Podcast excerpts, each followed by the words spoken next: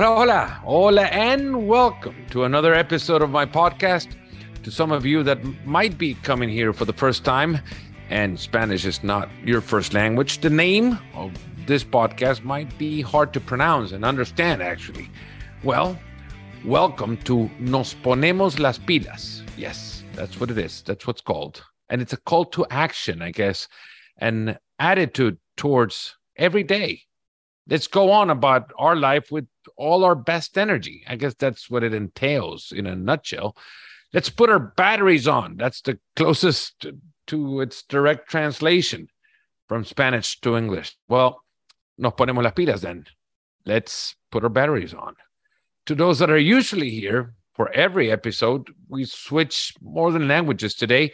We switch gears as well. Today, the best pole vaulter in history joins the show. A 22, soon to be 23 year old Swedish athlete born in Lafayette, Louisiana, the European, world, and Olympic champion, and owner of the indoor and outdoor world records in his event after a fantastic 2022 season that saw him break the world record at the World Championships in Eugene. Mondo Duplantis talks about his off season, how to distance himself from something he calls an addiction.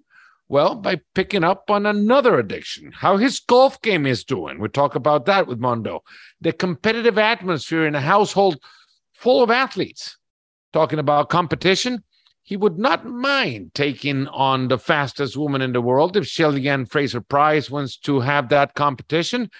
Mondo Duplantis has gone 54 times over what still is seen in his sport as the Everest of his event, the six meter barrier.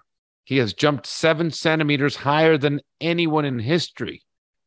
And still, at 22, he thinks he can go and will go even higher than the 621 he jumped in Eugene.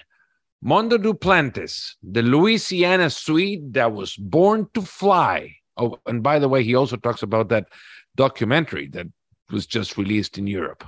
Here he is in Nos Ponemos las Pilas, the best pole vaulter in history. Well, Mondo Duplantis, thanks for joining. How are you? Thank you for having me. I'm I'm chilling. I'm doing pretty good. I can't complain, honestly. Uh, time off right now, or or or is it beginning of the preseason? What are you doing? Uh, this is this is my last week of uh, relaxing, you could say and then next week I'm gonna start back up with uh, some fall training going into next season. How do you how do you get back? How do you how do you relax? By the way, after such a season, 22 meets and all in 2022. Yeah, um, yeah. I don't know. I mean, I just chill. Like feel like somebody normal person would do. I, I play as much golf as I can. I'm trying to mm-hmm. play some golf the past month. Uh, just yeah, hang, hang out with my buddies. Stay up a little later than I can, you know, in in the season and uh, just yeah, just just try to take it easy and just you know do whatever. Really. How's the golf game going? Uh, it's okay. It's okay. I mean, it, it depends, like up and down. I mean, uh, it, it depends on the day. I've only played for two two years, I guess, about now since like the start of COVID, and so uh, you so know, you didn't play beforehand. No, I, ne- I never played beforehand. Mm-mm.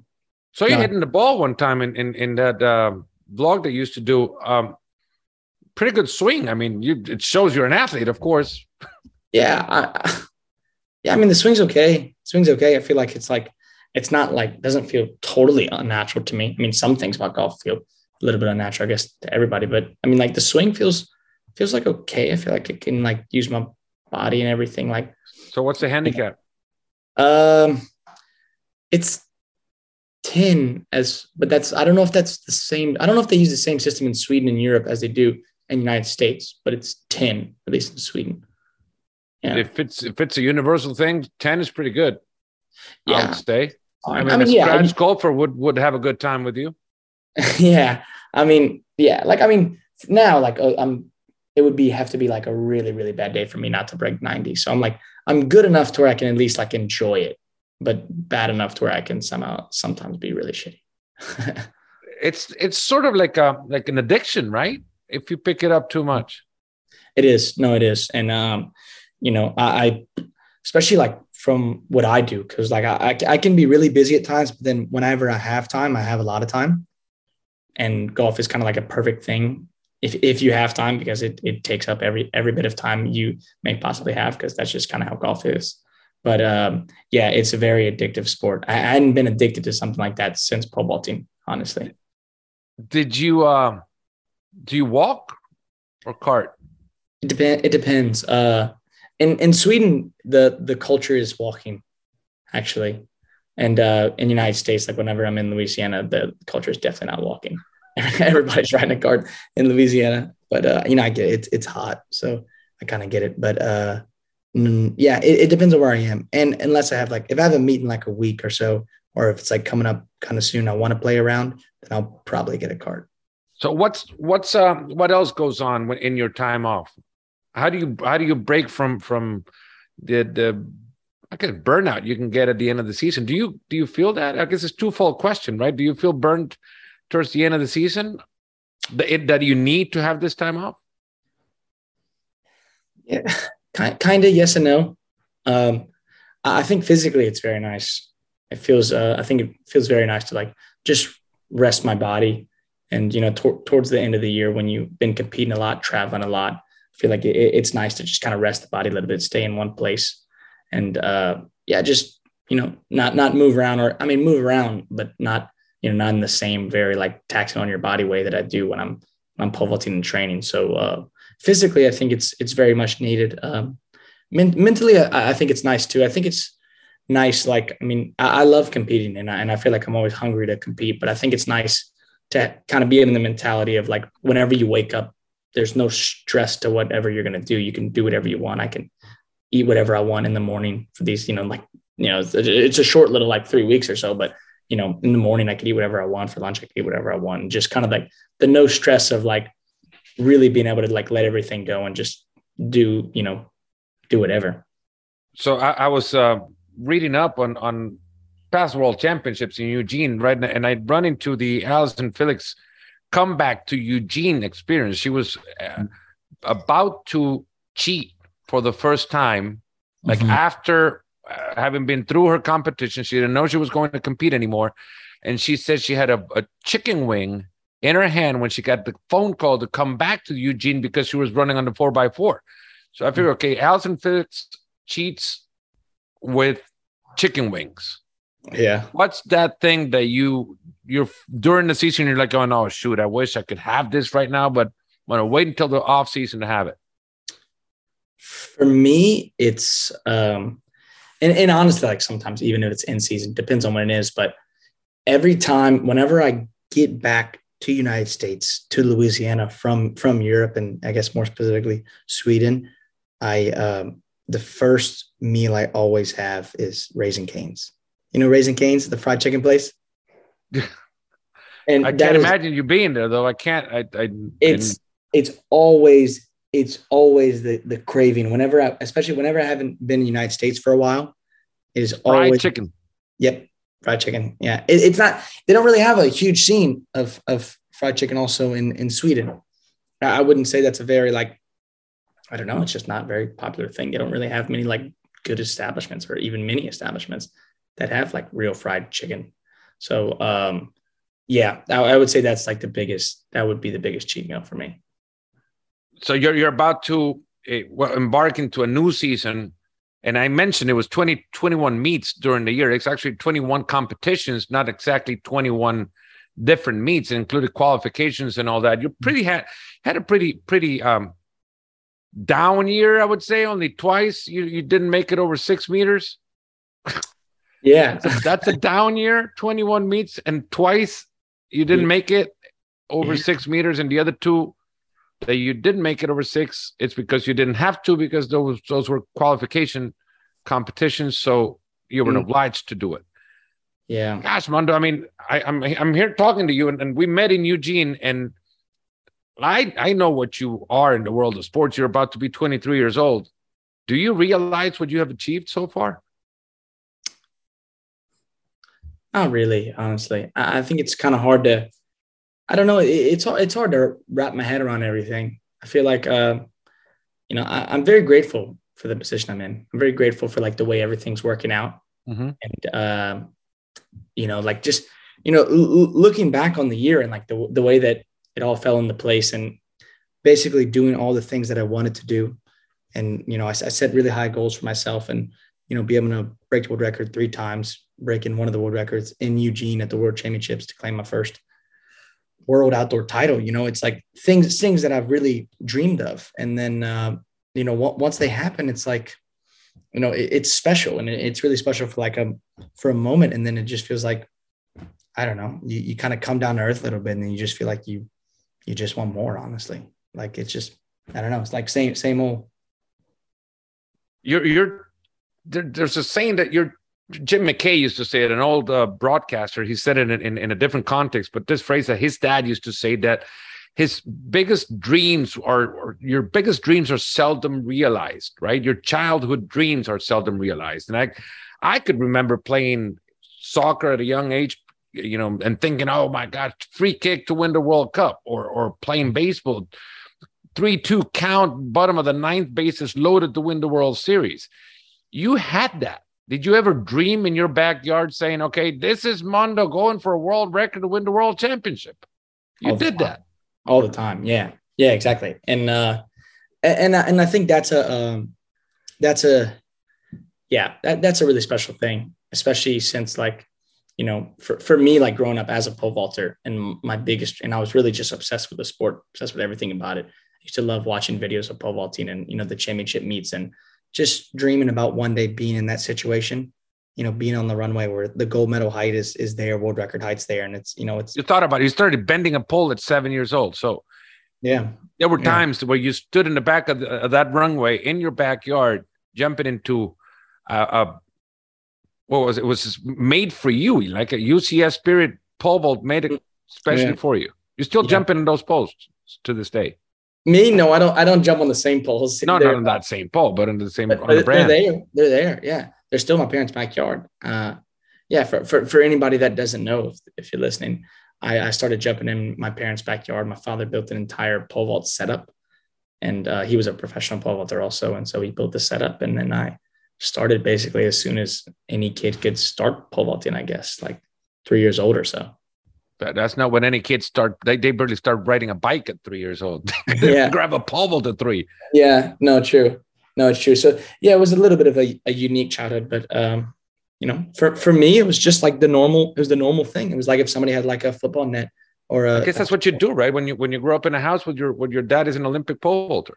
Yeah, exactly. You just like pole vaulting for me was just like, it, of course, it's it, it's very it's a very niche event, and uh, you know that's what it is. But for me, it was just like very felt very mainstream and felt like just like the normal thing to be doing. So you literally went back from school and and as kids, you know, maybe grab a basketball and shoot around in a basketball hoop. You would grab a pole vault. Yeah, yeah, I would. I mean, before school, after school, late at night. I mean, when, whenever, whenever really. I mean, I, I had like the. I mean, the setup was to my disposal because I mean, it was literally in my backyard. So I mean, we have tons of tons of backyard, you know, home footage of me. I'm just like jumping even in my underwear and I'm jumping well too. And I was like looking at like old videos of me when I was like nine years old, jumping in my underwear and stuff like that, barefoot, always, always barefoot too. And uh, it was like, you know, that it just shows like that's just how common of a thing it was for me to just be out there jumping. Did they have to call you in for dinner? Uh, yeah, my mom would. My mom would have to call me and my dad in for dinner because I think there was a lot of times where we would get really caught up in caught up in the jumping and we'd we'd you know we, we'd lose track of the time. Yeah, that that happened quite a bit. So, you know, there's barriers in, in, in athletics in every in every event, right? So, you know, at, at your age, you said the four meter bar- barrier, the five meter barrier. Mm-hmm. Five meter barrier is is one that can, you know, you you, you can really compete worldwide yeah. with that. How how old were you when you first went over that? Not in a competition, but at home. Yeah, no, I, jump. Uh, I jumped five meters. I think right when I was turning fifteen. Mm-hmm. Yeah, right when I was jumping, when I, when I turned 15, and then that that's later that summer I was able to jump 530 also when I was 15. So uh, yeah, I, I, was, you know, I, I I think during those years, like 15 to 18 years old, when I was in high school in Louisiana, I uh, I had quite quite a big jump in like you know really really starting to figure out my technique and and just my jump in general. Before we go into the technique portion of it all, I really want to know whether you can find something that can be improved in that. But uh, I, I still want to stick around with your childhood, I guess, and growing up in your family. Most people might not know this; those that are listening to this. Uh, but your dad, a pole vaulter, your mom is from Sweden. She was a heptathlete and a volleyball player at at Louisiana State. Mm-hmm. But then from that marriage, they it your brother was also a pole vaulter at um, at LSU. Your sister's a freshman pole vaulter in the LSU track team right now. Your brother plays baseball in the minors for the Mets. Mhm. So well, you guys were competing for everything. I'm Yeah. assuming. Yeah, yeah. How no, bad did it get? I mean, I don't mean, know. how bad in a, in a good way, right? Yeah, How- like yeah, I would say like bad in a good way for sure. I mean, like we were we were a very sporty family, very sporty, and uh, competition for everything. Ra- race you up the stairs if you had a second Yeah. floor, right? yeah, like kind of. I, I would say yes and no. I, I don't really like. I don't know. I, I don't really remember as far as like the the little tiny things when it got like the over competitiveness, but I, I know that like when it came to like whenever we got home from school every day and we were all like gathered together, you know, all the siblings, we were gonna figure out a way to be playing some type of sport against each other, whether that was wiffle ball, whether we we're playing like or they were playing soccer, or for most days it would be um, it would be pole vaulting. So um, no, we we were we were always like very, sporty, and we all, we really did love to compete. And so like, you know, every day we we'd end up figuring out something to do. That that it's it's mind blowing how I'm just the fact that a family can produce so many athletes of good level. I mean, of course, Good genetics. it, it is, but it, you know, you, you can have genetics as well, but it's also the culture around it, It's a cultural thing. Yeah, definitely, definitely. right? It's it's what Yeah. your parents have provided you with, not only the the Mhm. genes to do it, but they could have had you know, fifteen uh, couches at home and then sit Yeah. around and do nothing with those genes. No, for sure. And and I mean, you just you look at our. I think you look at our whole neighborhood too, and um, you know, a, a lot of. I mean, almost everybody went on to. You know, they played they played some type of sport. I had you know two of my best friends, Nate and Grant Cox. One's playing D one football, quarterback. Other one played D one baseball. You know, we got another guy who was going to play D one baseball. I mean, like the whole the whole neighborhood went on to you know be be very successful. You know, That's not genes. I mean, that's and that's, that's, the yeah, that's culture not around the, the block. Exactly. And and I think that was just kind of like since you know the the yeah the, the block that we had, I think it was it was so extremely competitive that you know the only way to survive was you know you had to raise your game up. And I think that like you know that saying iron sharpen iron sharpens iron. I think that like it, it really applied to you know the neighborhood that we had because like if you wanted to be anything you know where we grew up, you re, you really had to you know take your game to another level. So you have in the pole vault, and I'm jumping to to an, another subject before we go back to the family part. You're in a whole different neighborhood. I mean, this year you won 621. Uh, Chris Nilsen is number two in the world, and he's at six six meters. So that means 21 centimeters over that. That's a whole different neighborhood, and and there's nobody that's around there except for you. How do you compete against yourself? That's your that's the biggest. Uh, I guess that's one of the questions that I really wanted to ask. How do you how do you get go about competing against you? I mean, I, I think that for for me, that's that's kind of always how it's been. And uh, you know, when when I grew up and I started out in pole vaulting, I was just a young little kid. I was seven years old when I really started getting really competitive about it. And uh, you know, in, in the area, there was no other pole vaulters against me, and there was really no competition in the country or even the world at that time for for seven year old jumpers. Not only because there wasn't that many jumpers at that age, but even if there was any any kid that you can find that started out pole vaulting, they weren't as as good as I was at the time because I picked up on the event so quickly.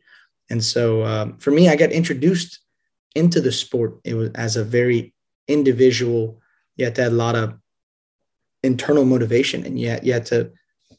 For me, it was it was always a me against me, me against me game, and me against that bar. And so um, for me, being in the situation where I am now, to where I, I know that if I jump well and I and I do good at any given competition, then I uh, I, I really should you know be be on the top. And so um, for me that just I don't know. I feel it feels like something that it wasn't that hard to get used to because that's kind of the way I was introduced into this event. So and now go back to the technique portion of it all. You since you started jumping at a very young young age, you know, technically there's so much improvement you can you can have. Can you improve technically? This is a scary question for anybody that's pole vaulting and that's listening to you as well. Too. Uh, yeah.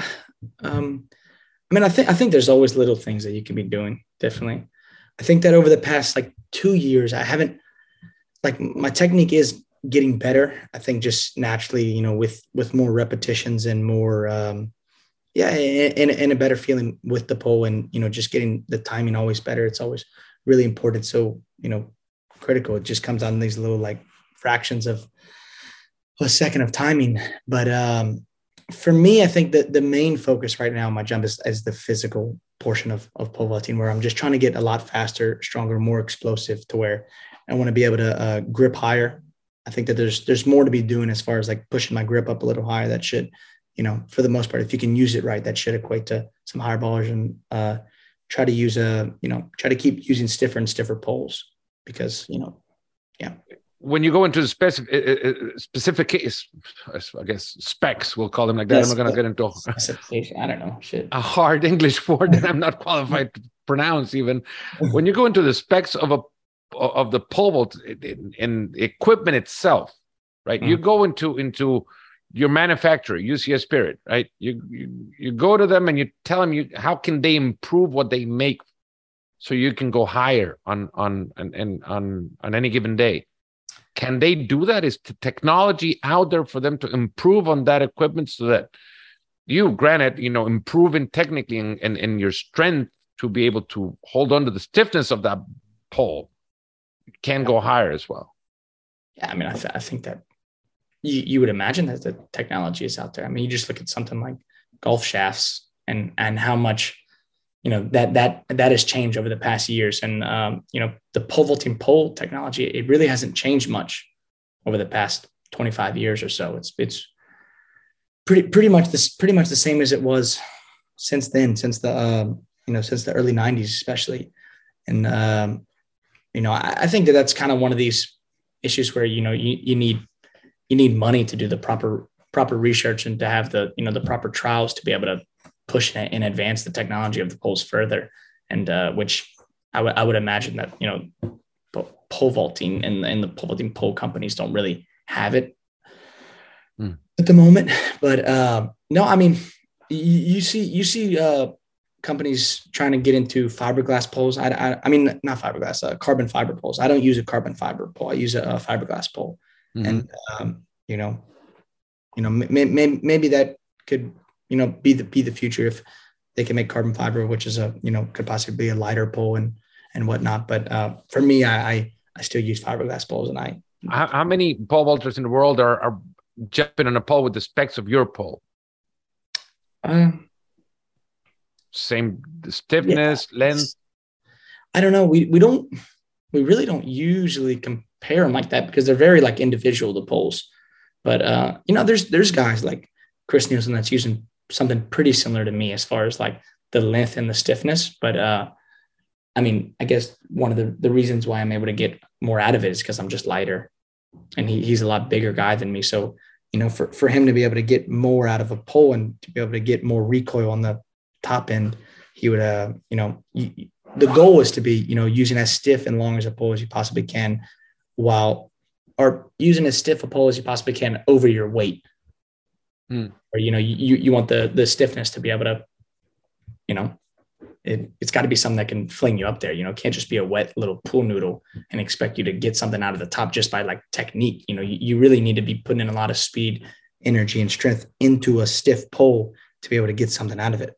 What gets you out there though? Because back back, I mean, when pole vaults started, I guess pole vaults, fiberglass pole vaults came came about, and when they when technology advanced in the 80s and 90s, it seemed as if the best pole vaulters came from more of a mixture of strength than speed. Yeah. yeah. Nowadays, with, with Lavillenie and, and you in particular, you don't have to have that strength. It's more of the speed to get you up there. What do you yeah. think gets you up there? well, it, it's speed for sure. Um, I mean, it, it, there's a direct correlation to who, who's getting first place in a competition to you know the bottom place guy on just based on their speed on the runway, and it's it's it's almost for for the most part it seems like a for the you know most of the time the fastest guy on the runway is going to win, and whoever can create the most speed because you know he's able to he's able to use a stiffer and longer pole. So um, yes, speed is the main thing, and um, you know not necessarily that you know me me and Renaud would be weak. We're just more you know you, you need to be you need to be strong for your body weight, but it's, you know, having a bunch of excess weight is, I mean, it doesn't really do you any good because, you know, you still need to fly through the air. So being light is, is also a, a nice advantage. So with the speed part of it, wasn't there a question over whether you could beat Shelly-Ann in, in the hundred? yeah. is that a made for TV event in the works? Maybe, maybe. Um, well, I, I know that, uh, Shelly-Ann is, is, is seems to be keen on it because she uh, she genuinely thinks that she would beat me. You know, well, you guys are Puma, so it, it could work. Yeah, maybe we could we can maybe figure something out. Um, no, but I mean, besides the press conference that we did, she's she's we've had this conversation, you know, multiple times, and uh, you know, she really thinks that she can beat me, and I really think that I could beat her. So it is uh, beating her requires a ten fifty nine. Yeah, I mean, yeah. she's she's at the top of her game. Can you do that? yeah, I don't think that would be a problem at all. Honestly, there you go. Take that, Shelly-Ann Fraser Pryce That's a challenge. no, but uh, yeah, I, I, really, I really don't think that would be a problem. So go, going back to Eugene and the World Championships, you have the whole stage for yourself. The whole world is watching you. The world athletic world is watching you. We're not going to pretend that the whole world watches athletics nowadays, but you bring attention to the sport so yeah. much so that we can have the whole world watching. If yeah. if that means you're jumping for a world record, Wow. Did I mean how did it work in timing wise? Because the last track event ends while you still have two jumps to go in in, in at a world record height. Mm-hmm. Did it was it pure coincidence? Did you guys work it out? How did you manage time in that sense? I think that I don't know. I mean, I would imagine that maybe they set it up like that a little bit on purpose. They wanted me to maybe like, you know, but by the chance that I could be jumping really well and that I could be a, going for a world record, it would be a nice way to in the competition. And uh, it was it was a little bit of like a kind of a deja vu feeling because we had the World Indoor Championships earlier this year in Belgrade, mm-hmm. and pole vaulting was one of the last events, and it the timing worked out to where I was the last person on the track. It was World Indoor Championships, and I was attempting 620 world record, and it was my uh, yeah it was my it was my last attempt and I ended up making it. And it was, you know, the whole crowd is only fixated on me because I'm the only person, you know, that's that's doing anything. And then, you know, fast forward to you know, that summer, this summer, and uh, you know, it's the exact same situation. On, only me, I'm the only one competing, and you know, 621 would be another new world record in the world championships. And it's it's just me and all the eyes and focus on me. And it's a um, you know, it's it's it's a cool feeling. It, it really is. It's a really cool feeling. You know, you don't want to let you, you don't want to uh, you don't want to mess that up because you don't you don't always get that those kind of situations where it's it's only you on the track and that's the only thing that everybody has to focus on and especially when it's a world record they probably want to anyway so uh, yeah it was it was pretty cool take us through through what you thought what your thought process is. Like what exactly does Mondo Duplantis think when he's about to attempt for a world record with the whole world watching and the last event of a world championships? When you grab the pole how did what do you recall went through your mind? I feel like when when it comes to a world record especially like in the, the way it happened in eugene i feel like that was probably the most relaxed i was out of the whole out of the whole day before a jump because i feel like you know i i had already won i broke a championship record it was my first world outdoor title and uh, you know all the real pressure jumps, you could say. I already got them out the way. You know, I already won, and I knew that all the jumps leading up to the win, those are the real pressure jumps because you know I really wanted to win very badly, and then everything after that is just kind of like a cherry on top.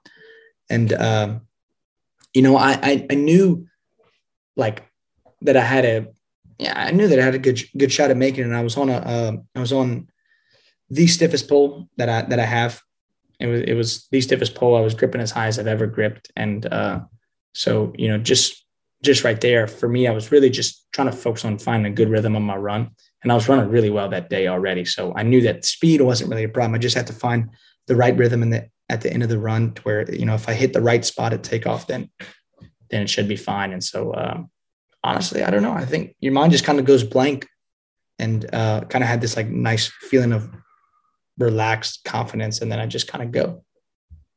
Uh, so athletes in in when they describe the zone, they they I don't know. I, I, sense that I can make you know a common denominator is that it, it's like air is sucked out and all the noise is is silenced. Is that does it did it happen to you? Yeah, kind of. Yeah, and it's like it's not really that the noise is silenced. It's just like it's just like blurred. It's a buzz.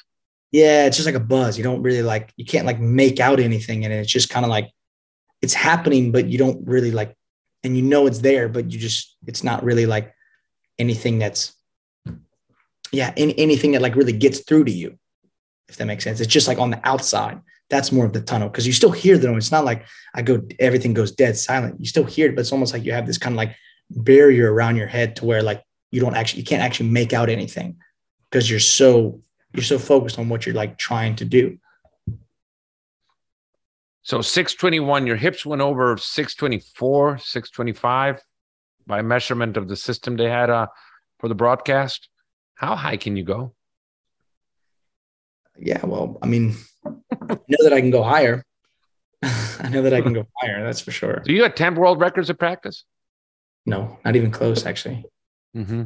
I um, I, I don't um, I I don't usually practice from my full approach from 20 steps. I usually do like a shorter approach mm-hmm. on smaller poles, a little bit shorter poles, and less you know softer poles because I, I just can't I can't um, I can't generate the the same amount of speed and uh, the same like angle and power through the takeoff that I do in competitions. I need the adrenaline and everything to be able to do it. So no, I you know I, I whenever I'm jumping world record, I mean that's the first time I've even I looked at these heights. You guys are going to have every athlete in the world, but but you guys are going to have a, a cramped couple years coming up. I mean, you, you got mm-hmm. another World Championships in Budapest next year, and the, the Olympics coming in Paris with another World Championships after that, and and coming off a, forced off season basically when it came to the pandemic year. Yeah. Um, your body now needed this break, I would assume, more than anything.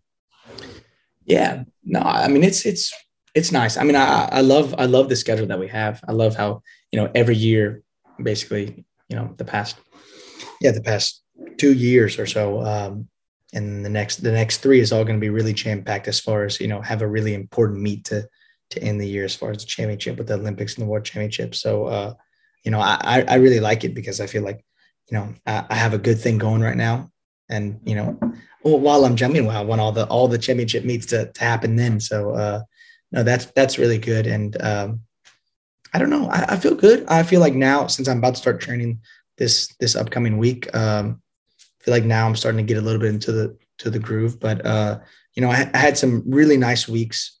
You know, spending here in Louisiana and Sweden, and just you know, really relaxing, just absolutely getting away from pole vaulting and just focusing on my friends, family, girlfriend, and uh, you know, it's it's it was it was nice. It was nice, and now I feel like refreshed and and ready to get back to it.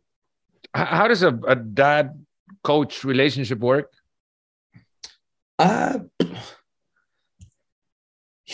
yeah, it, de- it depends. Depends on what it is. Hmm. I uh, I know that there's a, um, you know, I, maybe maybe you know this. Maybe maybe you don't know this. I uh, there's a documentary on me that's called Born to Fly that was just released in in Sweden and mm-hmm. it's released internationally and um, in you know the beginning of next year, 2023. And uh, I, it it is pretty heavily focused on me and my father's relationship, especially like in the teenage years, which I guess is not really the same as it is now because I'm not the same person as I was when I was a teenager. I was probably a little more of a hothead, but um, you know, I I mean, we have we have a fantastic relationship. It's uh, you know, we we we both love being around each other, not only as you know, coach and athlete, mm-hmm. but father and son. Uh, you know, he's he's my yeah. I mean, I don't I don't talk to anybody other than probably my girlfriend more than I talk to my father. That's great. That's great. And so, um, you know, we we're we're we're best friends in, in that sense, and uh, we both love pole vaulting. We both love discussing, you know, pole vault. Not only me pole vaulting and technical pole vaulting, but just the pole vault world. If you had a fan, if you had a fantasy team of pole vaulting, who would you pick? You have three choices. Uh, three choices. I mean, historical. Uh, they could all be historical. Yeah, yeah. I mean, I would probably pick. Uh, I mean, I'd pick. It would be Bubka Renaud for sure for the two, and um, uh, probably probably for the third, I would pick. Uh, since I don't really feel like picking myself in this in this situation, I'll probably pick. I'll probably pick Sam Kendricks because, uh, yeah, when whenever we were going at it and whenever he was really jumping his best, he was. I mean, I haven't really seen somebody that was as consistent as he was. And when it comes to your last days of uh, off season, what are you really going to do? What are you going to do to say, okay, this is it? I'm in, I'm finishing it off. I'm not going to see you guys until ten months from now. Well, I, I have the perfect way actually. Uh, my brother is getting married beginning of next year, and we have his bachelor party this weekend. so uh, that that's I think that'll probably be probably be a good way to get everything out of my system and uh, you know whenever whenever I get back home, then it's really time to okay now we now we you know we buckle up, we strap it, and we we get back to work. Any location that can be disclosed? Uh, we're we're gonna be like Florida area. We're gonna be on the we're gonna be on the beach. That's good. Well, enjoy yeah. enjoy the beach and your your last couple of days in the off season. Looking forward to your 2023 year, knowing it's going to be another exciting year for the world of, of athletics to see you out there jumping. Appreciate it. Thank you, sir. Yeah. Mondo, thanks so much. Thanks for making it this far. Thanks for listening to my podcast. Remember to subscribe and comment as well. Cheers to you in hopes that we have more of this types of shows in the future. Really enjoy chatting to the best pole vaulter in history and looking forward to having more of the best athletes in the world on this show. Have a great rest of your day. Thanks for listening. And until the next time, till the next, nos ponemos las pilas.